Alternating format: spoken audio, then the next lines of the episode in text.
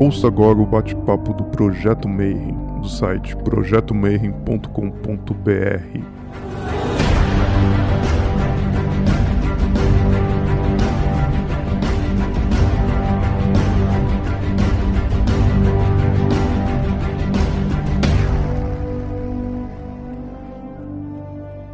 Bom dia para você que é de bom dia, boa noite para você que é da boa noite, boa tarde se você acabou de receber notificação do YouTube e veio para cá. E eu sei que você veio para cá porque estava escrito exorcismo lá, e aí você vai vir ver para ver se tem alguma coisa do exorcista aqui. E hoje a gente vai entrevistar um padre, tá certinho. Mas antes, explicando para você que está aí no futuro. Esse projeto começou porque antigamente a gente fazia uma época onde todos podiam se reunir à vontade, a gente fechava um hotel e fazia um simpósio, um seminário de interreligioso entre as ordens mágicas, as ordens esotéricas, as diversas religiões possíveis, para conversar um pouquinho. E aí, a pedido dessa galera, eu tô entrevistando aí pessoas de diversas religiões diferentes, ordens, iniciativas, tudo ligado aí ao místico, para a gente tentar trazer um pouquinho do que, que é cada, cada vertente para conhecimento, né? E hoje eu vou conversar com um padre católico, né? Então seja muito bem-vindo, Padre Bento. Como é que o senhor está? Boa noite, boa noite a todos. Vejo que tem uma turma bem animada por aqui. E estou bem, estou em período de férias e é uma satisfação poder conceder esse bate-papo, essa entrevista, poder interagir com pessoas que certamente têm pontos de vista tão divergentes, né, que cada um tem sua identidade, sua compreensão, mas que ao mesmo tempo tem uma mente muito aberta no sentido de querer entender o universo do outro. Então, muito boa noite a você que chegou agora e que tenhamos um, um momento de muita interação, de uma conversa muito franca, de uma conversa construtiva Afinal, vocês trabalham muito a dimensão da espiritualidade. A espiritualidade é algo que enobrece a pessoa humana e, sem dúvida, nos traz um crescimento, né? E estou aqui com muita alegria, né? com muita boa vontade para começarmos essa, esse momento. Maravilha. E a primeira pergunta que eu faço para todos os convidados é como, como é que foi a sua jornada? Então, quando, como é, quando que você acordou e falou assim, putz, eu vou ser padre? Assim, como é que foi o teu caminho, por, por onde você estudou, o que, que tem que fazer, como foi a tua jornada aí dentro da espiritualidade? Eu vejo que as, a raiz da espiritualidade, né, o primeiro despertar está muito no ambiente doméstico, da família. Os meus pais, eles não eram pessoas religiosas, no sentido de frequentar o templo, de, de estar na missa, é, de ter recebido todos os sacramentos mas minha avó, ela tinha uma sensibilidade religiosa, ela tinha um oratório, e o prazer dela era estar enfeitando aquele oratório, era adornar o oratório dela, estar olhando para as imagens. E assim, as primeiras imagens do sagrado que eu tenho eh, se remetem a isso. É, depois eu fiz a primeira Eucaristia, como a maior parte das crianças católicas, e abandonei a igreja. Eu não posso dizer que abandonei, porque eu também não tinha consciência do que do mistério que ela me apresentaria e me encantaria. Então eu só fui voltar à igreja depois da primeira Eucaristia é, a convite de uma professora de inglês que me apresentou a Pastoral da Juventude. E era um grupo de jovem bem expressivo no interior da Paraíba. Eu sou nordestino, sou paraibano e sou de uma cidade chamada Junco do Seridó. E ali naquela cidade havia um grupo de jovens muito expressivo, muito legal. Eu fui participando dos encontros, fui abrindo os meus horizontes e procurando compreender a fé. Ou seja, primeiro há um experimento, né? Eu acho que um primeiro momento nunca é o intelecto, passa muito mais por uma, uma experiência sensorial, de encantamento pelo sagrado, sentimento religioso, né, como diz Otto, que é um dos estudiosos expressivos nas ciências das religiões, o sentimento religioso, e no segundo momento eu procurei dar razões à minha fé. Aí veio uma catequese, a leitura bíblica, eu ganhei um catecismo, fui ler o catecismo da Igreja Católica, eu procurei compreender melhor a minha fé. Numa época em que a gente não vivia sobre o brilho dos smartphones, né, então eu ganhei aquela Bíblia e ganhei aquele catecismo e comecei a fazer uma leitura que é o primordial, assim, eu diria, para quem está iniciando no cristianismo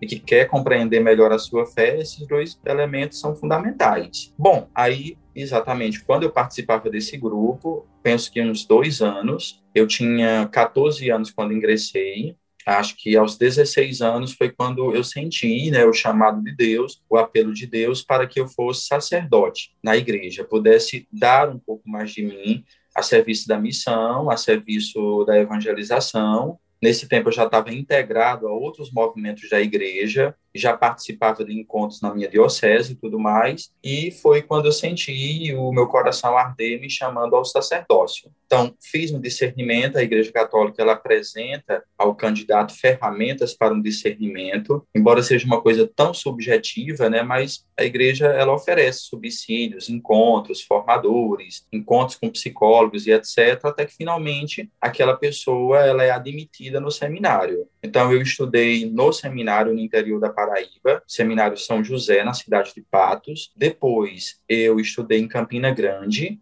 e no Seminário de Filosofia.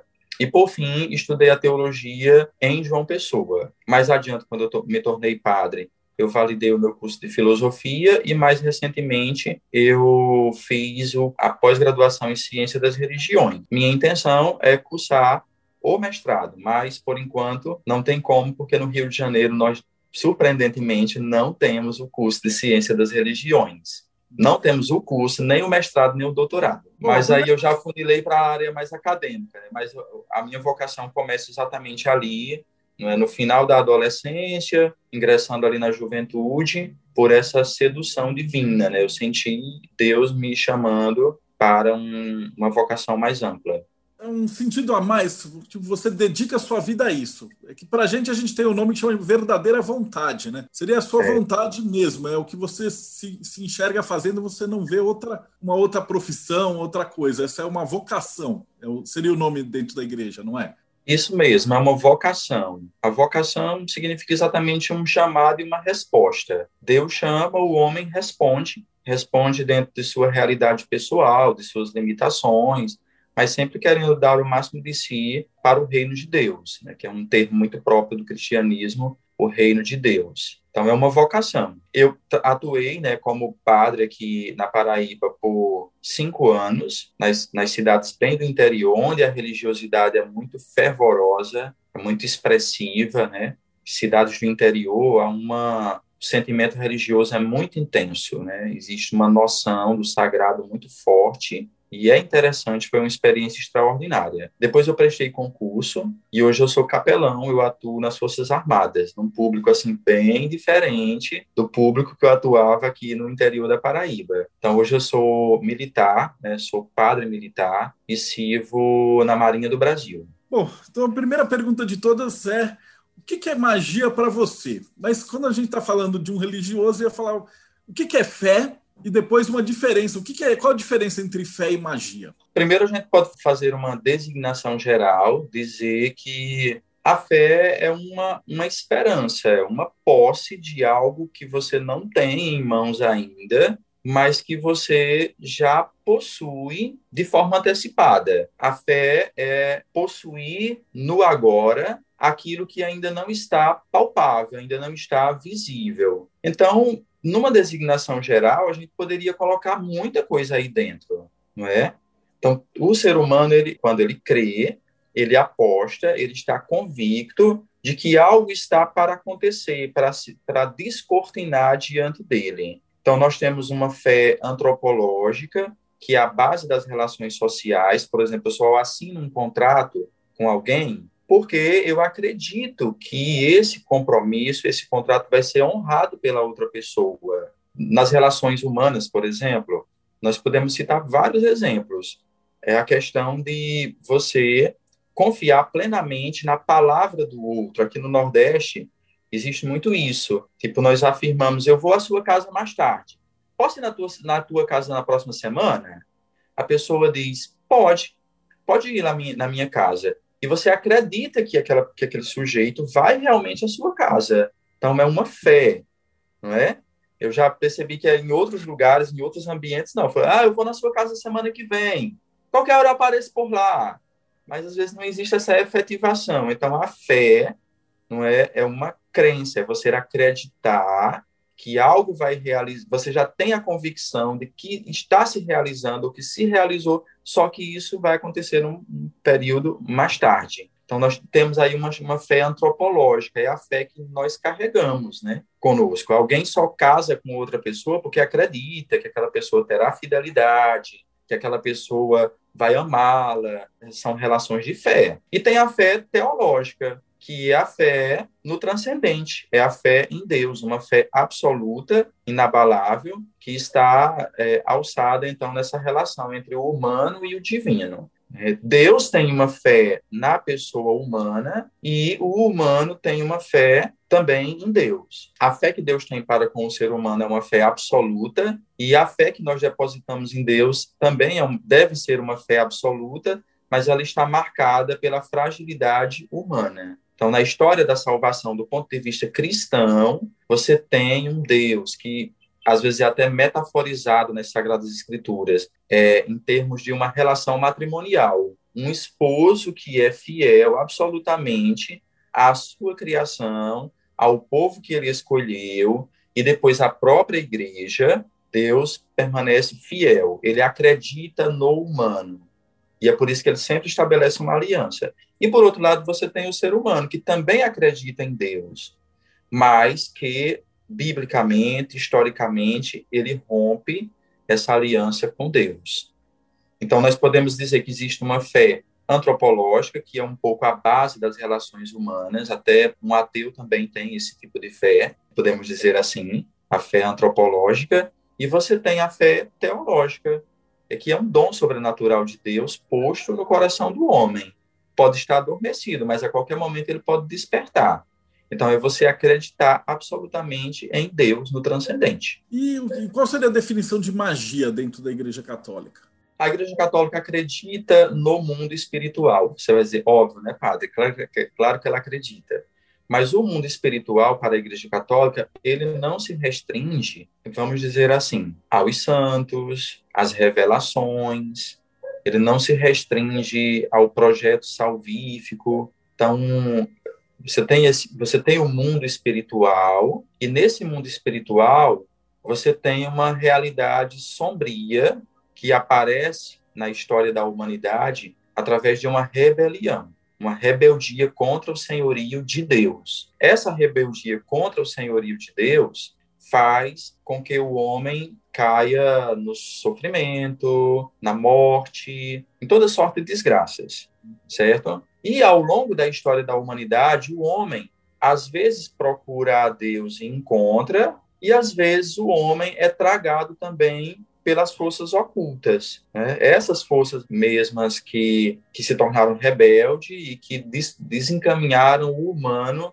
dentro desse projeto estabelecido por Deus. O resultado é que o homem muitas vezes recorre a esse universo oculto, se é a compreensão que, que a igreja tem, para obter favores imediatos ou para manipular não é, as realidades espirituais para o seu próprio benefício. É, a igreja também entende que há pessoas que manipulam essas realidades espirituais para prejudicar outras e a igreja ela é realmente contra a ideia de magia. A filosofia da ciência diz que em alguns momentos aí, ao longo da história do cristianismo Quer dizer, a magia não está circunscrita ao período da igreja cristã, né? Sabemos que ela extrapola, óbvio, né? Mas aí, como a minha área é uma área mais ligada, mais ligada ao cristianismo, então eu estou me atendo mais ao, ao cristianismo, judaísmo e cristianismo. Então a igreja entende que ao longo da história do cristianismo, especialmente na Idade Média, essa manipulação, aliás, a filosofia da ciência entende que era uma tentativa de fazer ciência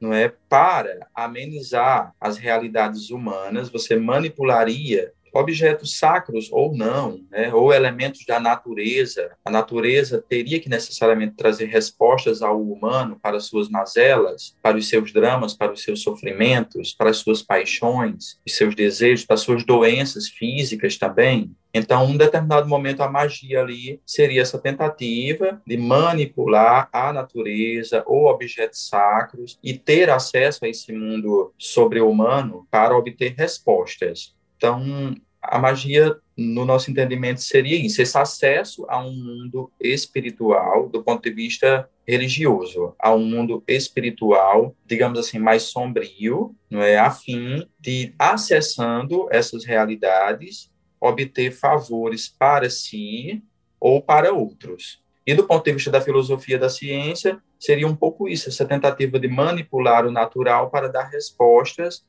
a problemas existenciais ou físicos.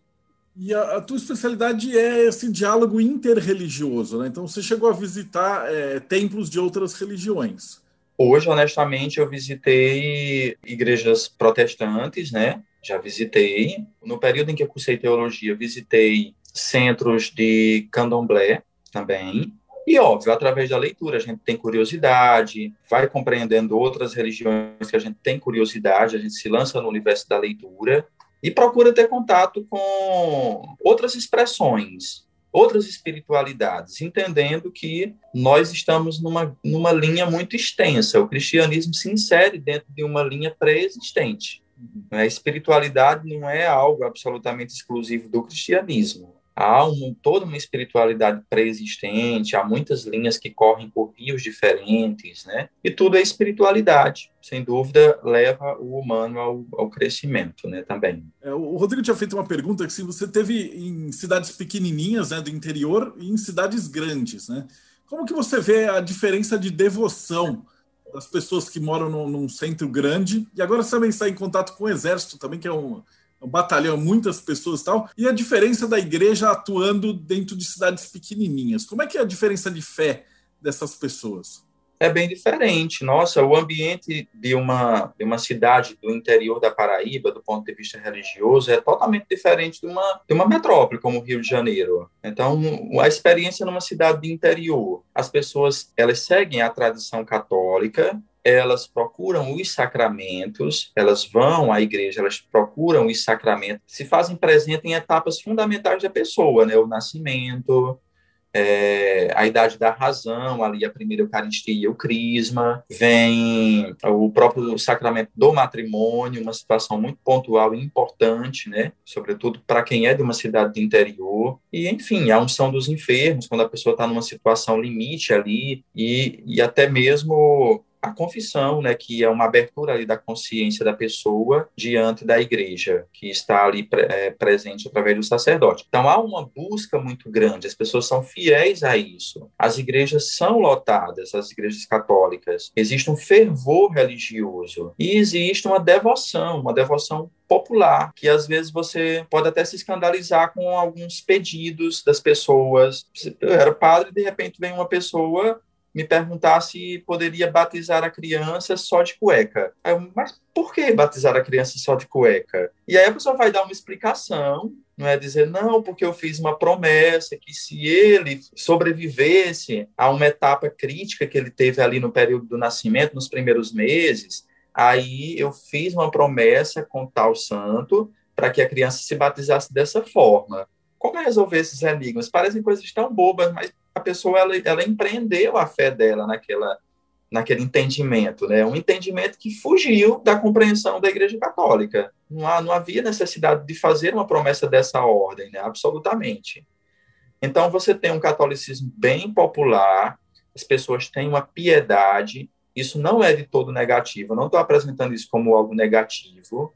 Né? Eu acho que é algo que ainda faz com que o Nordeste realmente seja muito católico essa dimensão da fé popular, é uma fé muito simples, mas são pessoas muito fiéis, elas são compromissadas, você vê em datas como, como Sexta-feira Santa, os templos estão lotados, as pessoas vivem aquele drama da paixão de Cristo, já que estamos pertinho da Semana Santa, as pessoas vivem com muita devoção àquele drama, as pessoas esperam pela, pelo Sábado Santo, pela ressurreição do Senhor, elas ficam encantadas e isso faz parte do processo de vida delas. Elas fazem uma relação muito intensa entre aquilo que Jesus viveu e aquilo que elas próprias vivem. Mas isso elas não tematizam de uma forma mais elaborada, mais teologada.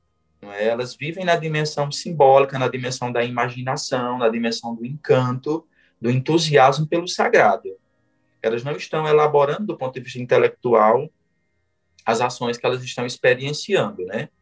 Então, o catolicismo popular é esse, é das rezas, das novenas, da procissão de pé descalço, é, de uma fé entusiasta, dos cânticos, das ladainhas, é a fé popular do povo brasileiro. E aí você vem para uma cidade pequena do interior, você tem no máximo que uma, uma igreja protestante. Né? A maioria das cidades onde eu passei não tinha um centro de candomblé, não tinha um centro de umbanda, não tinha. Cidades de 20 mil habitantes, 15 mil, 8 mil, não tem informação de que tinha.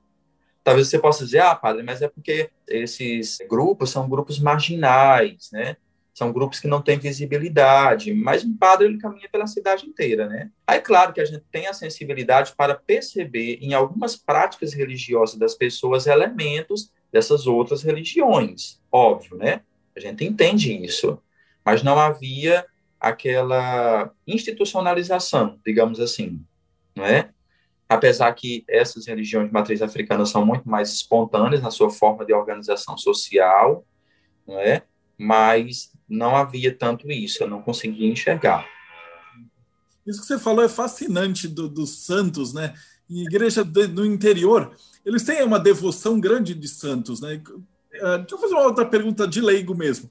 Como é que uma igreja escolhe quais santos que ela vai colocar nos altares? É o, é o padre que escolhe, é a diocese manda. Então, é, por exemplo, você pode pôr lá um São Pedro, um São Jorge, é, como é que é escolhido esses santos? Porque isso eu acredito que vai influenciar a cidade, não vai? Desse ponto de vista do fiel ali, ele tem o devoto da igreja e o devoto daquele santo de predileção. Então, primeiro só uma pergunta, uma curiosidade minha, né? Como é que é, é, é, são escolhidos os santos dentro de uma igreja? E aí depois eu vou para a segunda pergunta, que é como é que funciona essa relação do fiel com o santo e com o padre? Então, o processo, ele brota do seio da própria comunidade. Às vezes a comunidade ela tem uma sensibilidade religiosa, ela admira determinado santo, às vezes ela tem conhecimento do elementar daquele santo, mas a fé precede a biografia. Mas entendo que esse processo é sempre um processo mais simples, que brota no seio de uma pequena comunidade. O padre chega ali, eles desejam construir uma capela e dizem logo, padre, nós queremos que o padroeiro daqui seja São Sebastião. Nós queremos que o padroeiro daqui seja São Bento. Nós queremos que o padroeiro daqui seja Santo Expedito. Então, o padre vai acolher aquele desejo da comunidade. Agora, é claro que também tem alguns sacerdotes que apresentam nomes. Às vezes você chega na comunidade, a comunidade não tem um um rosto ainda do ponto de vista da identificação como determinado santo da igreja. Aí vai e apresenta nomes ali para a comunidade, ou você tem grupos diferentes que querem santos diferentes, então o padre vai apresentar um pouco a história de cada santo, a biografia, e aí torna o processo um pouco mais democrático. Mas quase sempre a comunidade ela já fez uma escolha prévia. O sacerdote, valorizando a devoção daquela comunidade, vai erigir a capela, vai ajudar o pessoal a comprar a imagem e etc. Funciona mais ou menos assim. E não tem limite, né? De repente tem uma outra comunidade, eles falam, ah, agora a gente queria pôr o São Expedito e não tem uma capela ainda. E aí, é, diante da pressão né, dos fiéis, aí a igreja tem, um, tem uma negociação e aí eles fazem a capela de um santo novo. É uma coisa bem democrática. É, a igreja procura respeitar essa sensibilidade religiosa das pessoas. Então, essa fé, ela precede, não é tudo. É, existe um respeito ao sentimento religioso da comunidade. Ela tem uma identificação com determinado santo. Às vezes, surgiu de um, uma imagem que foi encontrada, né? A imagem de Nossa Senhora Aparecida. Hoje é o maior santuário que nós temos no Brasil. Foi uma imagem encontrada aos pedaços. E aqueles homens recolhem a imagem, veem que é uma imagem de Nossa Senhora da Conceição. Né? Nossa Senhora da Conceição é uma santa de grande devoção no país, e certamente ali naquela região né, do Vale do Paraíba. E ali começa aquela pequena devoção. Leva-se a imagem para casa, junto dos pescadores, e ali começa a juntar pessoas, e tem uma novena, e chama gente daqui, chama gente dali. Depois chega a igreja e vê aquele movimento, né? e ela vai se aproximando enquanto instituição e ela vai apostando naquilo, né? E assim se constrói, se constrói uma pequena capela, se constrói uma matriz, depois se constrói um santuário, depois se constrói uma basílica. Bom, e aí você tem o fiel e a devoção do santo. Como que o padre fica quando o cara começa a fazer promessa? Tipo, ah, se São Longuinho achar chave do meu carro, eu vou depois subir de joelho. Como que a igreja vê isso do, do, do, do fiel tá pedindo lá o favor, né, o milagre para o santo, e aí ele faz as rezas, né? Ou tem umas cartilhas. Isso é tudo extraoficial, né? Ou não, isso é sancionado. São práticas muito ligadas à dimensão da superstição, né? Então a igreja ela não orienta essa fé dessa forma, né? São, são tentativas de manipular de alguma forma o sagrado, né? Porque a prece verdadeira ela sempre respeita a liberdade de Deus. Eu estou falando nessa perspectiva cristã católica, né? Então biblicamente a prece ela respeita a liberdade de Deus. Então eu não vou pedir a um santo, eu não vou negociar com um santo, não pode ser uma barganha com um santo para ele obter uma vantagem, um favor para mim não é credível isso. E ainda mais eu submeter, né, rezar ao santo, prometo ficar rezando o texto, prometo subir tal coisa, né, se eu conseguir obter esse favor. A igreja não incentiva essa prática, né? A gente pode fazer a promessa a Deus, mas hoje a gente tenta convencionar a pessoa a respeitar essa liberdade de Deus. Você pode até fazer a promessa para o santo, mas entendendo que aquela intercessão ela está sujeita à liberdade de Deus. Deus atenderá a prece ou não. Qual que é o critério para atender a prece ou não? Merecimento ou fé? Uh, o jeito como uma pessoa se comporta? Como que funciona isso? Não pode ser o merecimento, porque senão nós é, teríamos como característica primeira nossa cristã o orgulho. Imagine, eu merecer os favores, né? Fui valida, eu mereci.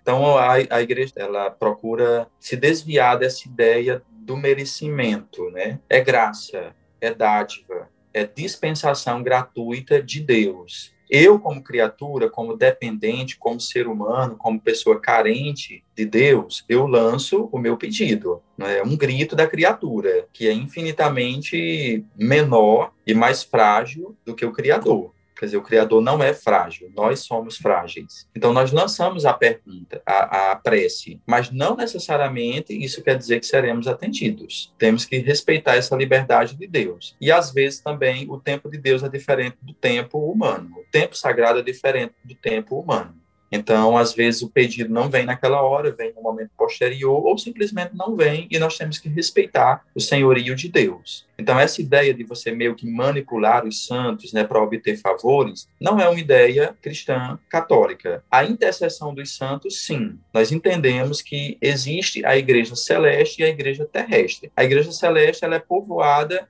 pelos homens de virtude e libada aqui na terra, que procuraram a santidade em vida. Então, aquelas pessoas que conseguiram atingir a santidade, não obstante as suas limitações e sua fraqueza humana, nós entendemos que ela está diante do Cordeiro. E como ela não está morta, ela pode falar e ela pode clamar. Então, nós pedimos e suplicamos a intercessão dos santos pelas realidades humanas também.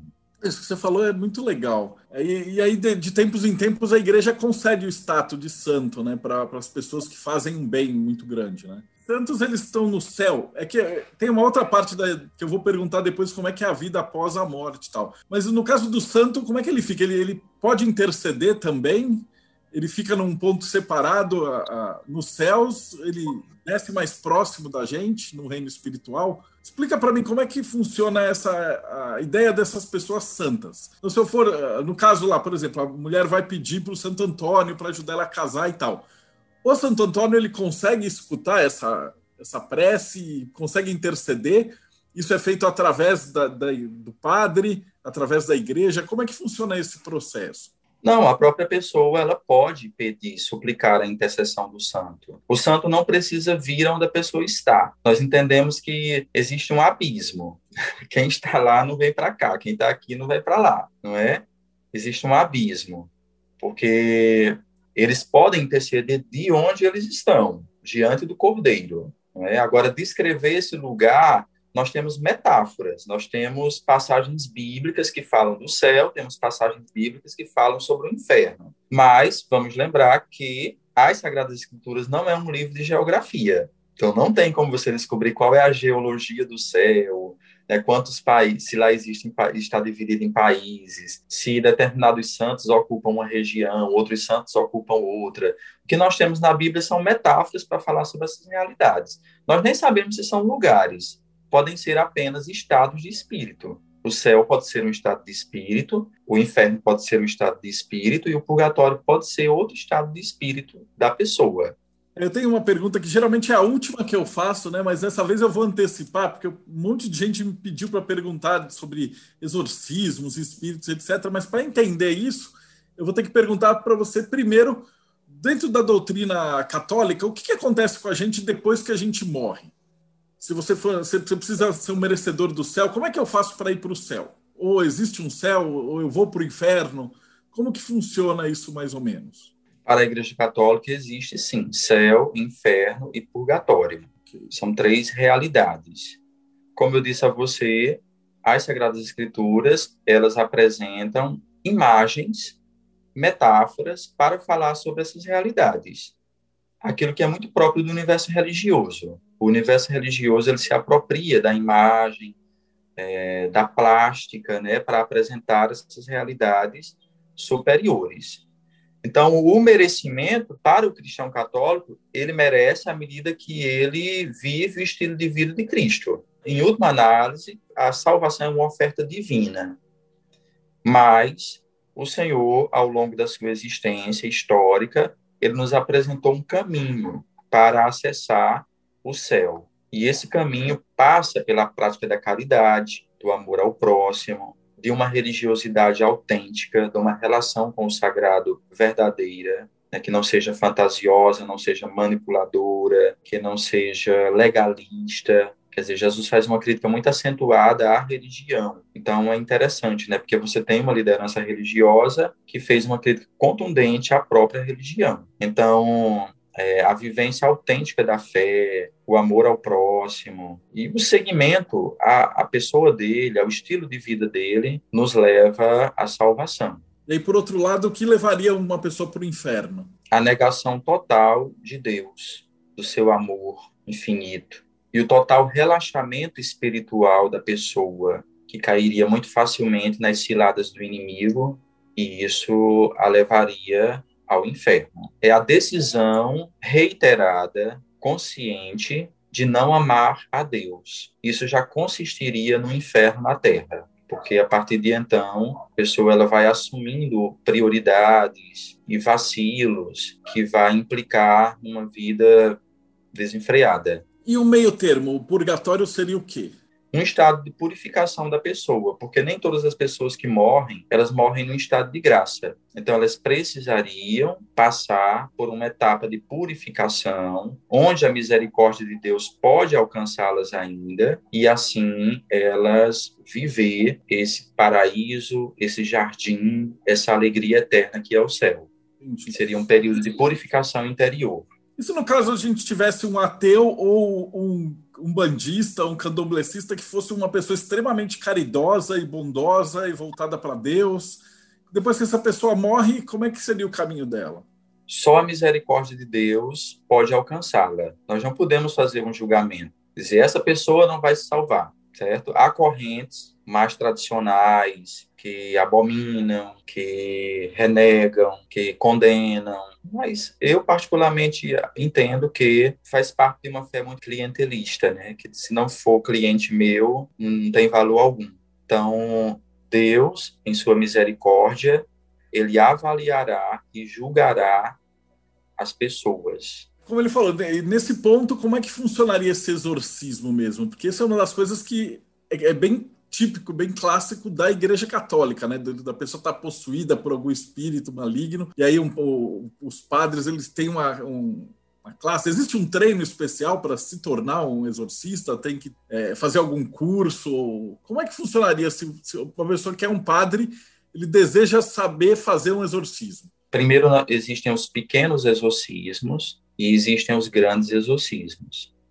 Por exemplo, no batizado de uma criança, existe um pequeno exorcismo. Dentro do ritual, se pede a proteção divina para afastar as ciladas do demônio, para que aquela criança possa enfrentar é, os males que se apresentaram ao longo da sua vida, as ciladas do inimigo sobre a vida dela ao longo da sua jornada espiritual. Há um pequeno exorcismo, uma oração de exorcismo dentro do sacramento do batismo. E existem os grandes exorcismos. Esses são, você tem na Igreja Católica os sacramentos e os sacramentais. O exorcismo é um sacramental da Igreja. Então, mas ele é um sacramental que é realizado pela figura do sacerdote, ou de um bispo, ou do próprio Papa. Os leigos não realizam o grande exorcismo. Você precisa ser um padre ordenado, então, e aí você tem um curso especial que vai te ensinar as técnicas para fazer esses exorcismos. Sim, é. A igreja, no ritual de exorcismo, na introdução, ela esclarece que o padre exorcista, ele tem que ter uma vida de piedade, de ciência, de oração, e um testemunho de seguimento a Cristo. Não é que os outros não tenham, mas é óbvio que a gente percebe isso em meio a um clero, né? Nós percebemos uma santidade mais expressiva, né? E ao mesmo tempo tem que ser uma pessoa com muita clareza, consciência. Eu acho interessante quando no ritual aparece também essa, essa palavra, ciência. Eu sei que no contexto que a gente está vivendo, a ciência se torna algo quase que divino também e absoluto, né? Mas eu acho que o, o ritual está dizendo que a ciência aqui é uma pessoa que tenha um bom uso da razão, clareza, discernimento, para poder enxergar aquela realidade.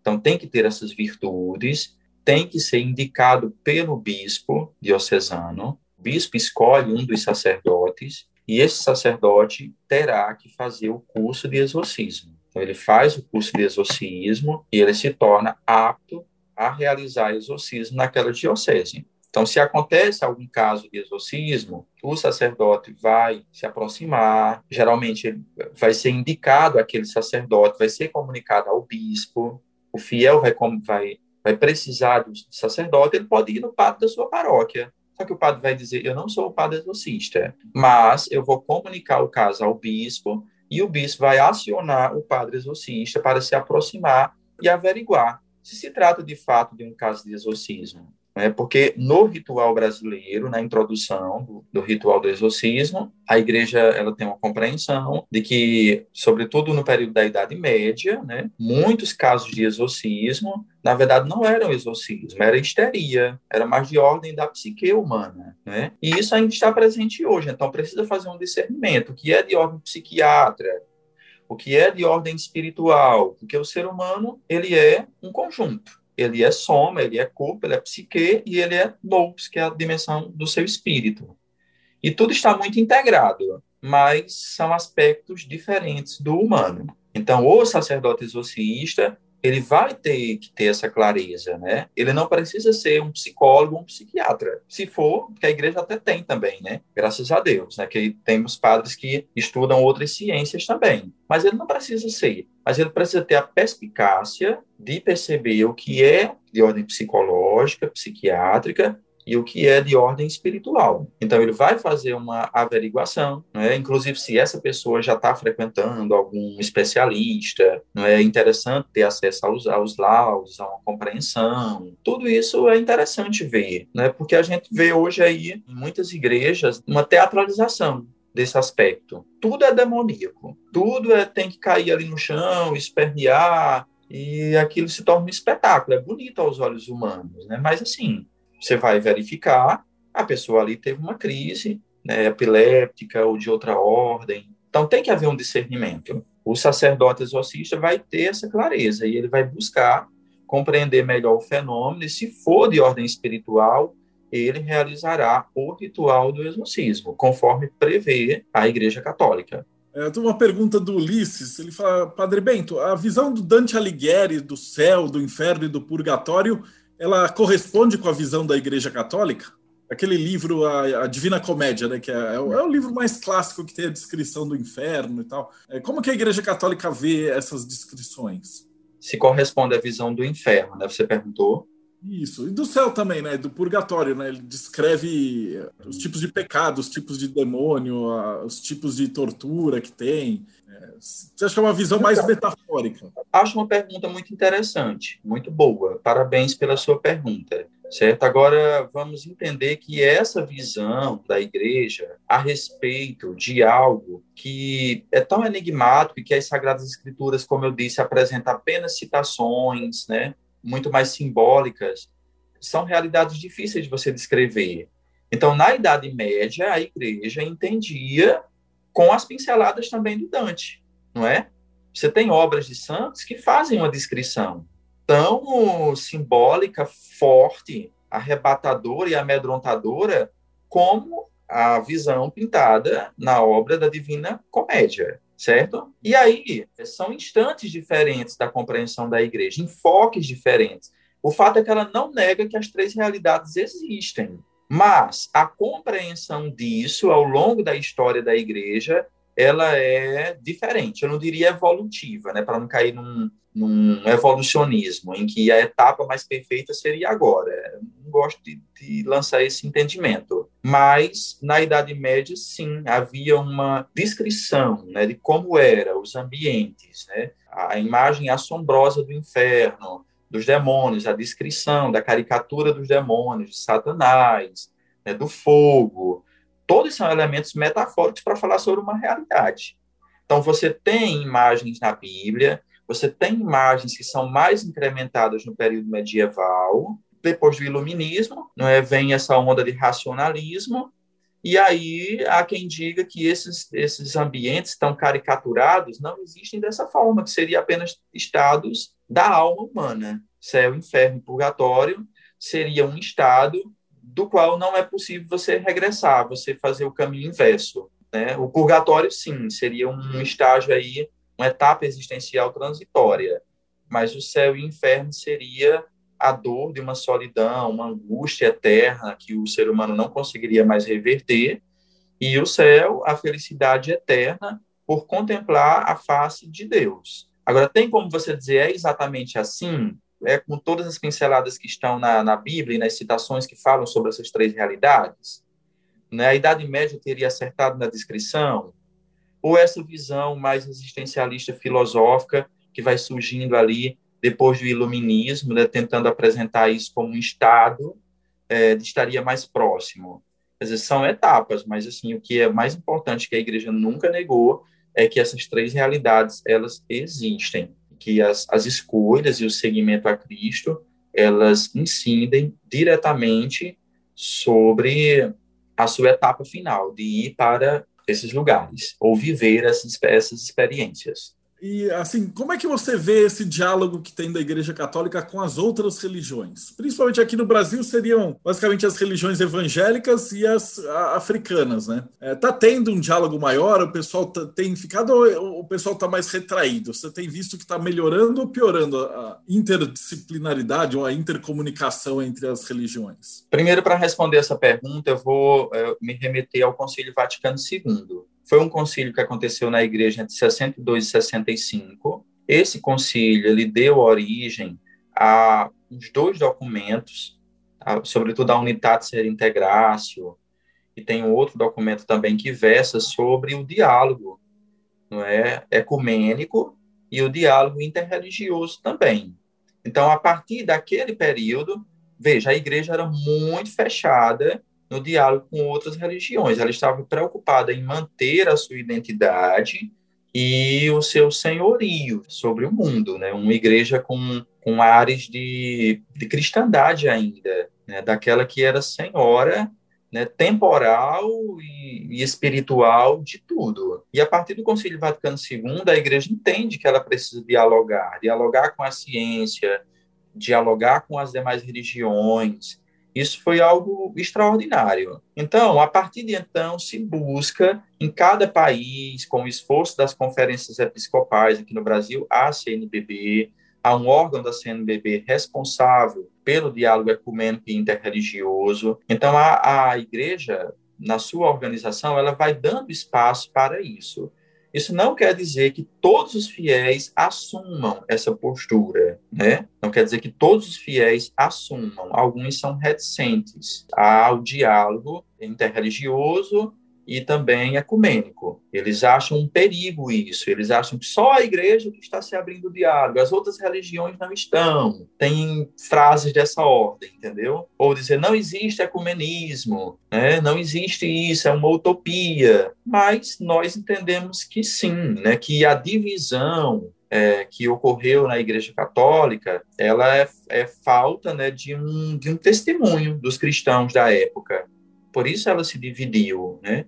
A gente poderia culpabilizar a igreja protestante, mas não, não, é assim que a gente tem que ver. Né? Há as questões históricas ali no meio, há uma postura da igreja e tudo mais, e o fato é que não há que negar que a divisão, pelo menos no território do cristianismo, começa ali e vai se alargando. Agora, já que isso existiu, é um escândalo você ainda viver guerreando, impondo a sua visão ao outro né, e, e, fazendo vista grossa de que o outro existe com a sua compreensão de fé e com a sua variante doutrinal. E aí nós temos do outro lado, né, que eu tô, apresentei agora um pouco sobre essa visão cristã protestante, e aí tem, temos as outras religiões, religiões muito mais antigas que o cristianismo. É, segundo Michel Eliade, as primeiras manifestações do sagrado teriam ocorrido 70 mil anos antes de Cristo.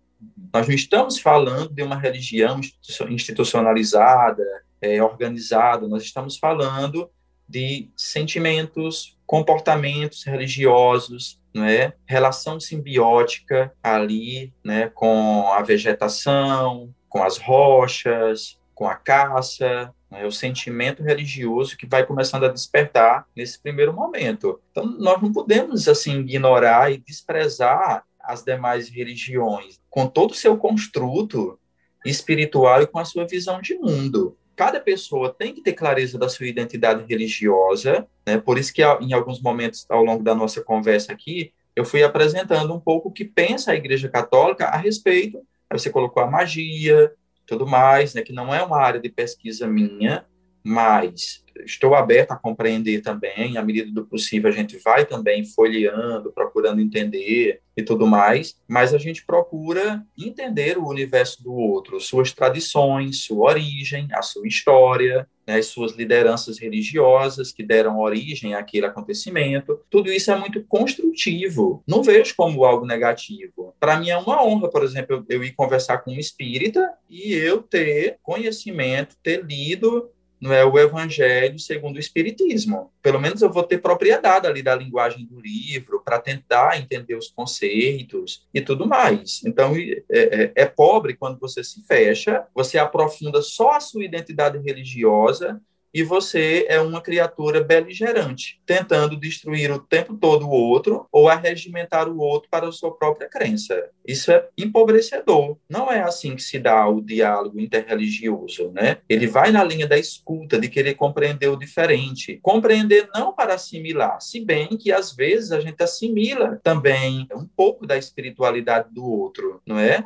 não tem problema em relação a isso. Isso não significa que você vai perder a sua fé ou sua fé vai estar em mutação. Não é isso. Você tem a sua identidade religiosa, mas você conhecer a história, a, o universo simbólico da outra religião, as narrativas míticas, não é? os personagens que, que são fundadores daquela compreensão do sagrado, isso é enriquecedor. Isso alarga o nosso ponto de vista cultural e espiritual também. Então, assim, para você ter o diálogo interreligioso ou ecumênico, primeiro você tem que ter clareza da sua doutrina e depois você entra para conhecer também o universo do outro. Não vai ter problema algum em relação a isso. Mas nós temos hoje é, segmentos católicos que são ultraconservadores, que eles não admitem, eles não gostam do termo ecumenismo, eles são beligerantes e eles estão fechados em seu universo.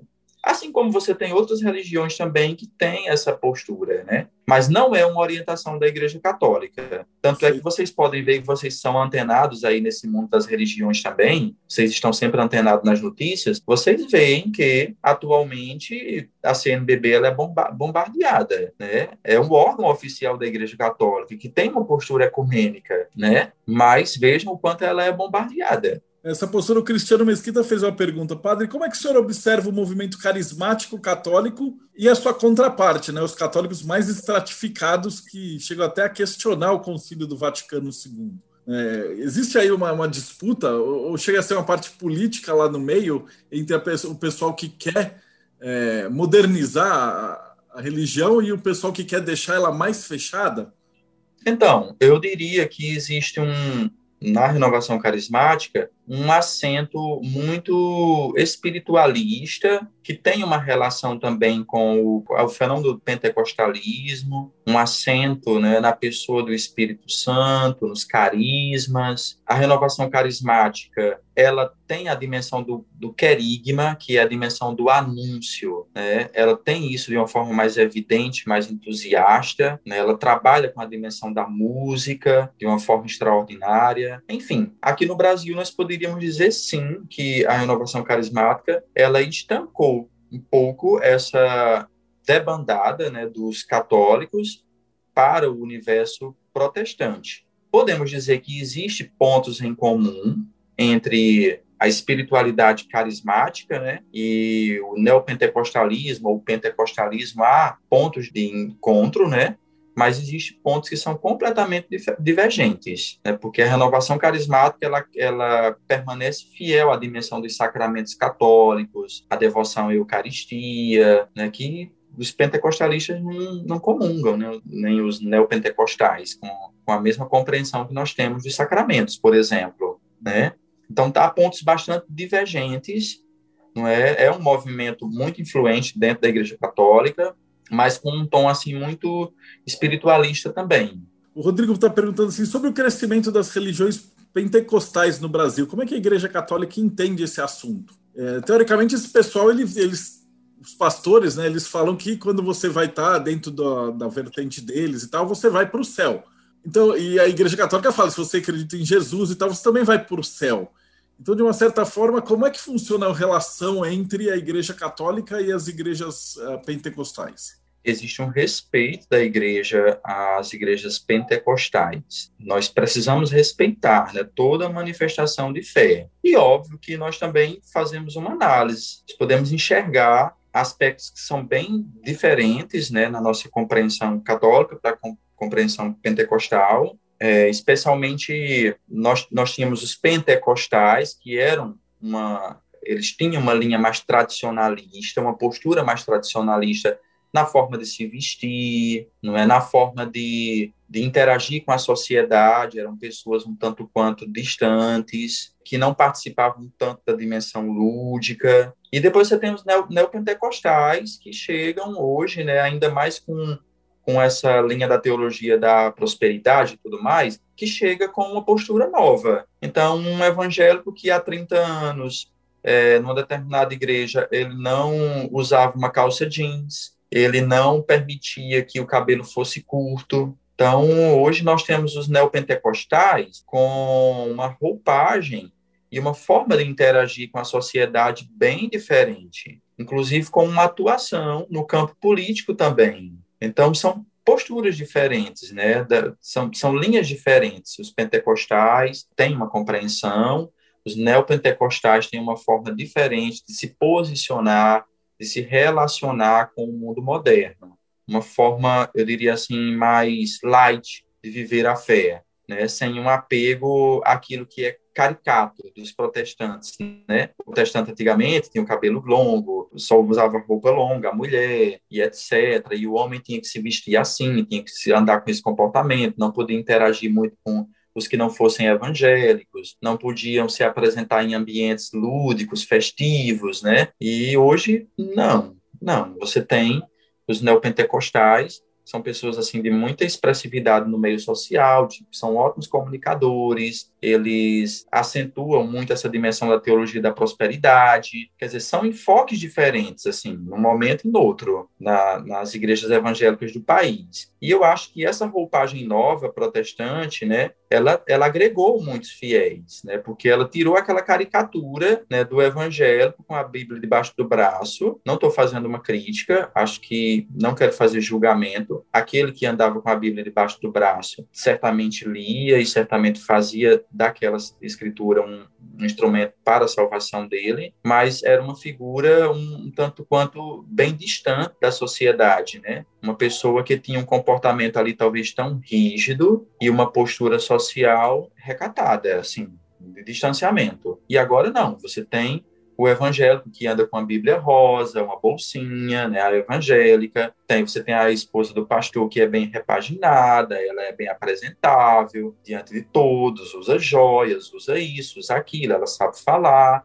Ele fez curso de coaching, né, que tem agora e tudo mais, e eles apresentam esse mundo evangélico com uma nova roupagem. Então, isso atrai. Né? Uma pergunta do Ulisses: como é que a Igreja Católica vê a maçonaria nos dias atuais? Vamos lá. Também não é uma área minha de pesquisa, mas a igreja ela não incentiva a participação na maçonaria. Há católicos maçons, mas eles não estão sob a orientação da igreja, certo? Não vejo a igreja fazendo críticas declaradas à maçonaria, a não ser alguns movimentos. A CNBB tem um documento sobre a maçonaria, eu não tive a oportunidade de ler ainda, esse documento. Existe um documento da CNBB que versa sobre a maçonaria, mas é aquela questão, ao mesmo critério é, que se utiliza para a magia, que é a dimensão de lidar com o oculto, acessar o oculto, a igreja não entende dessa forma, porque para nós o mistério ele, ele se deu a conhecer. Esse mistério que vivia no eterno silêncio, por iniciativa do próprio Deus, falou. E quando falou, mostrou o seu rosto, se encarnou, se revelou, que é a pessoa de Jesus. Então, nós entendemos que a, a, a revelação de Deus, ela se deu de forma completa. Então, tudo aquilo que lida com o oculto, ocultismo, digamos assim, e que está no território da magia, não é indicado pela igreja. Em, em breves palavras, seria isso que eu tenho para dizer. Confesso que não entendo a fundo o, é, sobre o que a maçonaria tem uma visão geral, né? Que é aquilo que todo mundo fala. Ah, para ser maçom, você apenas tem que ter fé em, em Deus, né? Existe o, o segredo maçônico, existe então toda uma iniciação, né, que é um termo muito próprio dessas espiritualidades, né, dessa compreensão aí do sagrado também.